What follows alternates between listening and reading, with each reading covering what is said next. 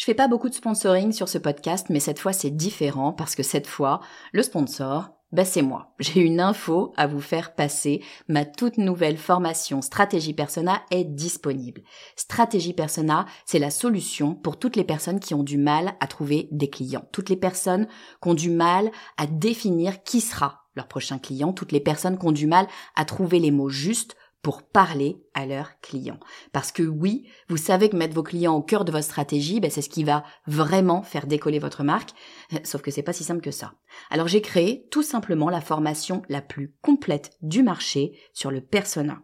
Et je vous fais une promesse, si vous la suivez et si vous l'appliquez, dans une semaine, vous saurez exactement qui est votre client idéal et ce qu'il faut lui dire pour qu'il achète. Stratégie personnelle est disponible sur mon site le podcast du marketing.com slash stratégie persona.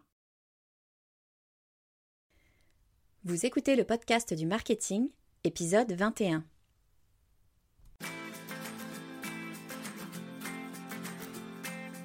Bonjour et bienvenue. Je suis Estelle Ballot et je suis ravie de vous recevoir sur le podcast du marketing. À chaque épisode, je vous propose d'analyser les techniques marketing qui marchent, pas à pas et très concrètement, développer votre activité. On veut toutes voir son site en première page des recherches de Google, non? Parce que être bien référencé, bah, ça veut dire avoir du trafic, faire connaître notre produit au plus grand nombre et bien vendre notre produit tout simplement. Sauf que se retrouver en première page d'une recherche Google, bah, c'est pas si simple que ça. Pour faire simple, il y a deux options. La première, c'est la pub, c'est-à-dire payer Google pour mettre une annonce sur les pages. Et la seconde, c'est optimiser son site pour que Google considère qu'on propose le meilleur contenu existant sur un sujet particulier. Optimiser son site, c'est travailler son SEO. SEO, c'est Search Engine Optimization, en bon français, optimisation pour les moteurs de recherche. Alors le sujet SEO est vaste. On a déjà parlé des bases du SEO dans l'épisode 5. Si vous ne l'avez pas écouté, je vous invite vraiment à le faire. Il vous donne le minimum syndical à mettre en place pour commencer à travailler votre SEO. Et franchement, la réalité c'est que la plupart des sites ne travaillent pas leur SEO. Aussi surprenant que ça le soit, même de gros sites reconnus n'ont pas mis en place ne serait-ce que les bases d'un SEO de qualité. Donc si vous commencez par les bases, vous prenez déjà de l'avance par rapport à beaucoup de vos concurrents.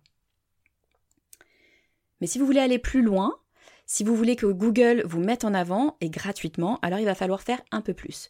Voire, on peut se le dire franchement, beaucoup plus. Google prend en compte environ 200 critères, donc on ne va certainement pas tous les voir ici. Et pour avoir un SEO de pro, il bah, faudra probablement passer par des professionnels. Le SEO, c'est une véritable science. Mais aujourd'hui, je vous propose de voir ensemble un de ces critères, un qui a un réel impact sur Google et qui n'est pas très compliqué à mettre en place. Il s'agit du cocon sémantique. Alors le cocon sémantique, c'est quoi? Bah, C'est une des stratégies de SEO les plus importantes et relativement simple.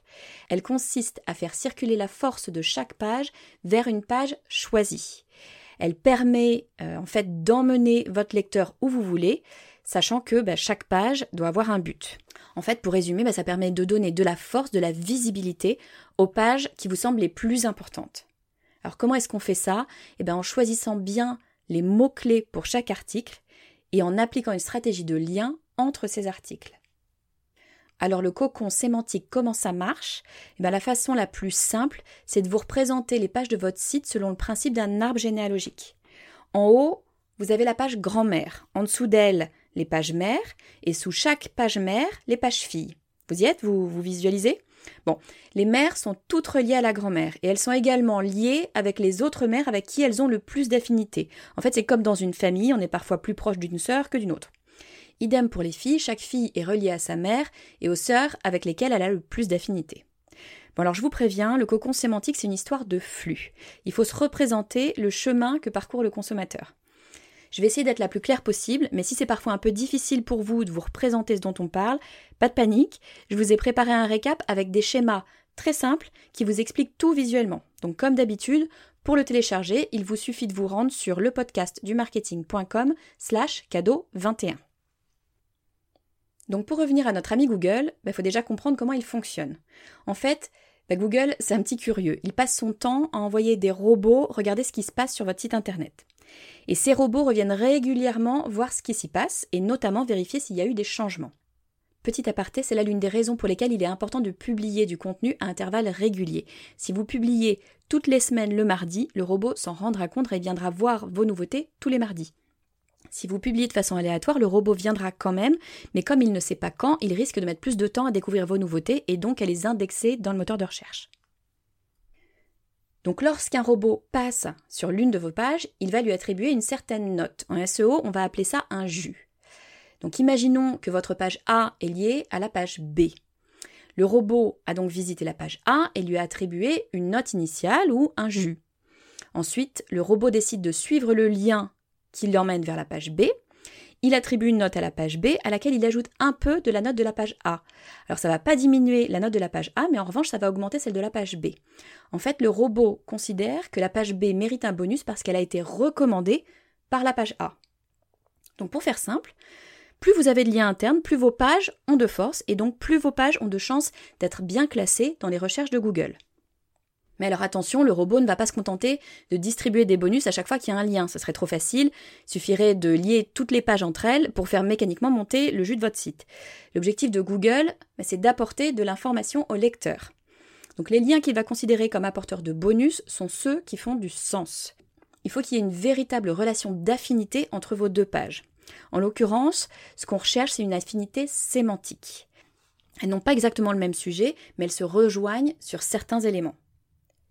C'est à cette condition que Google accordera un jus supplémentaire à votre page de destination. Si ce n'est pas le cas, pas de bonus.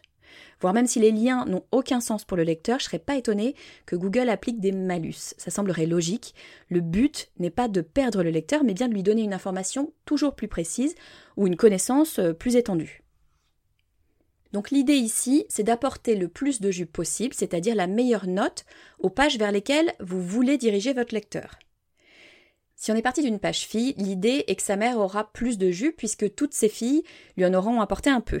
Et la grand-mère sera la page avec un maximum de jus puisque toutes les mères y auront également contribué. Vous me suivez? Alors attention à ne pas tomber dans le piège classique, celui dans lequel beaucoup de gens tombent, votre page grand-mère, votre page principale, celle vers laquelle vous voulez renvoyer un maximum de monde, n'est pas la page d'accueil de votre site. C'est même exactement le contraire. En fait, votre page d'accueil est probablement très généraliste. C'est généralement une introduction aux différents éléments que vous proposez. Alors que votre page grand-mère décrit une chose bien précise. Si vous avez quelque chose à vendre, votre page grand-mère sera probablement votre landing page qui explique en long, en large et en travers pourquoi votre service correspond exactement aux besoins de votre lecteur et comment en profiter. Alors vous allez me dire, ok, très bien toute cette théorie, mais concrètement, qu'est-ce que je dois faire? Bien, c'est assez simple. Il faut vous organiser. L'idée, c'est de ranger votre chambre pour que Google et vos lecteurs puissent s'y retrouver. Donc, listez tous les articles que vous avez écrits sur votre site. Idéalement, chaque article, chaque post a vocation à répondre à une question que se posent vos lecteurs, ou du moins euh, à leur apporter une information. C'est l'un des dix conseils que je vous donnais dans l'épisode 19 pour créer du contenu de qualité, répondre à une question qu'un internaute taperait dans Google. Donc partons du principe que vous avez du contenu de qualité qui correspond à une attente de votre audience. Dans le cas du podcast du marketing, je retranscris à peu près tous les épisodes. Donc à chaque épisode correspond un article. Et j'essaie de répondre à une question que vous êtes susceptible de vous poser ou euh, résoudre un de vos problèmes. Par exemple, comment créer un cocon sémantique? Bon, partant de là, vous allez lister tous vos articles et les classer par thème. Par exemple, si on a un site qui parle des Seychelles, on va pouvoir avoir des articles sur le thème de la situation géographique des Seychelles, un autre euh, sur la population des Seychelles, et puis un autre, par exemple, sur le tourisme aux Seychelles. Et au sein de chaque thème, vous pourrez avoir des sous-thèmes.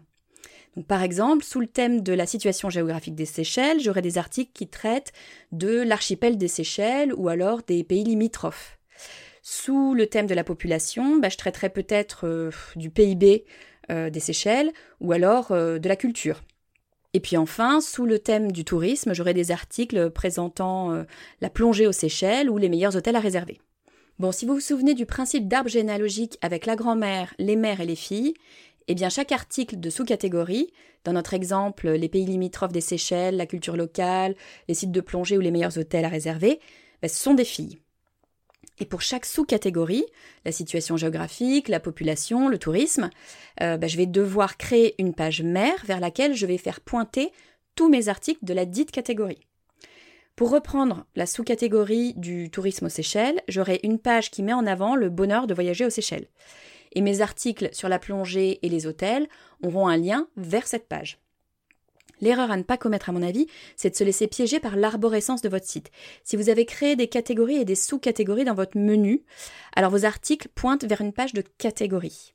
Cette page, c'est un peu un sommaire. Elle liste euh, tous les articles qui traitent de cette catégorie, mais elle n'a pas de contenu propre. Ça fait donc pas sens de lui donner tout le jus de vos autres pages, bah, parce qu'un lecteur qui tombe sur votre page de catégorie n'en tirera pas euh, beaucoup d'informations. Et puis surtout, il ne sera pas guidé vers votre page grand-mère, qui est précisément la page vers laquelle vous voulez l'emmener. Donc l'idéal, c'est bien de créer un contenu spécifique et complet pour chaque page mère. Et chaque page mère aura pour objectif d'emmener le lecteur vers la page grand-mère. Ça va? Vous, vous êtes toujours avec moi? Donc je récapitule. Tout commence, comme toujours, par bien définir votre persona pour prévoir quelles questions il va se poser, quels sont les obstacles qu'il rencontre, et pouvoir y apporter des réponses sur votre site et in fine le conduire à la solution ultime, votre page grand-mère. Mon conseil, pour que ce soit bien concret pour votre site, c'est de faire un schéma. Pour bien visualiser les différents éléments, vous pouvez vous référer aux cadeaux bonus. Ils sont déjà préparés pour vous, vous n'aurez qu'à modifier le nom des pages. Je vous redonne l'adresse encore une fois, c'est lepodcastdumarketing.com slash cadeau 21. Alors encore une fois, on va pas se mentir, ce que je décris ici, ce sont les bases d'un cocon sémantique. En réalité, c'est surtout une organisation saine de votre site. Pour créer un cocon sémantique qui génère beaucoup de force à vos pages, il faudra probablement entrer un peu plus dans la technique et utiliser des outils qui vous permettront de choisir les meilleurs mots-clés et les meilleures combinaisons de liens. Si vous avez envie de vous pencher sur la question et de comprendre un peu mieux ce que ferait un pro, je vous recommande l'article très complet de Christian Méline, Concevoir un cocon sémantique, la méthodologie de A à Z. Je vous mettrai comme toujours le lien sur les notes du podcast. Attention, il faut s'accrocher un peu, mais ça vous donne une idée de ce que vous pourrez obtenir en faisant appel à un professionnel pour vous élaborer un véritable cocon sémantique de compétition. Encore une fois, si on n'en est pas là, c'est pas grave. Rien que le fait de construire son site en suivant le principe du cocon sémantique va vous donner une belle avance par rapport à la plupart de vos concurrents. L'épisode touche à sa fin, j'espère qu'il vous aura donné envie de revoir l'organisation de votre site et de créer des liens entre vos différentes pages pour maximiser tous vos efforts de rédaction et je sais ô combien ça peut être un effort. Si ce n'est pas déjà le cas, pensez à vous abonner au podcast du marketing pour être notifié de chaque nouvel épisode. Vous pouvez le faire sur votre application favorite ou directement sur le podcast du marketing.com. Vous avez un formulaire d'inscription en bas de la page. Promis, je vous noierai pas d'email, juste un message toutes les deux semaines à la sortie du dernier épisode. Je vous retrouve dans deux semaines. Nous parlerons d'un sujet qui intéresse beaucoup d'entre vous, les pubs Facebook. Je suis pas une spécialiste de Facebook, donc j'ai invité Joseph Dogno, qui lui connaît ça sur le bout des doigts. Il nous expliquera comment créer une pub efficace sur Facebook et quels sont les pièges à éviter. Je vous dis à très vite.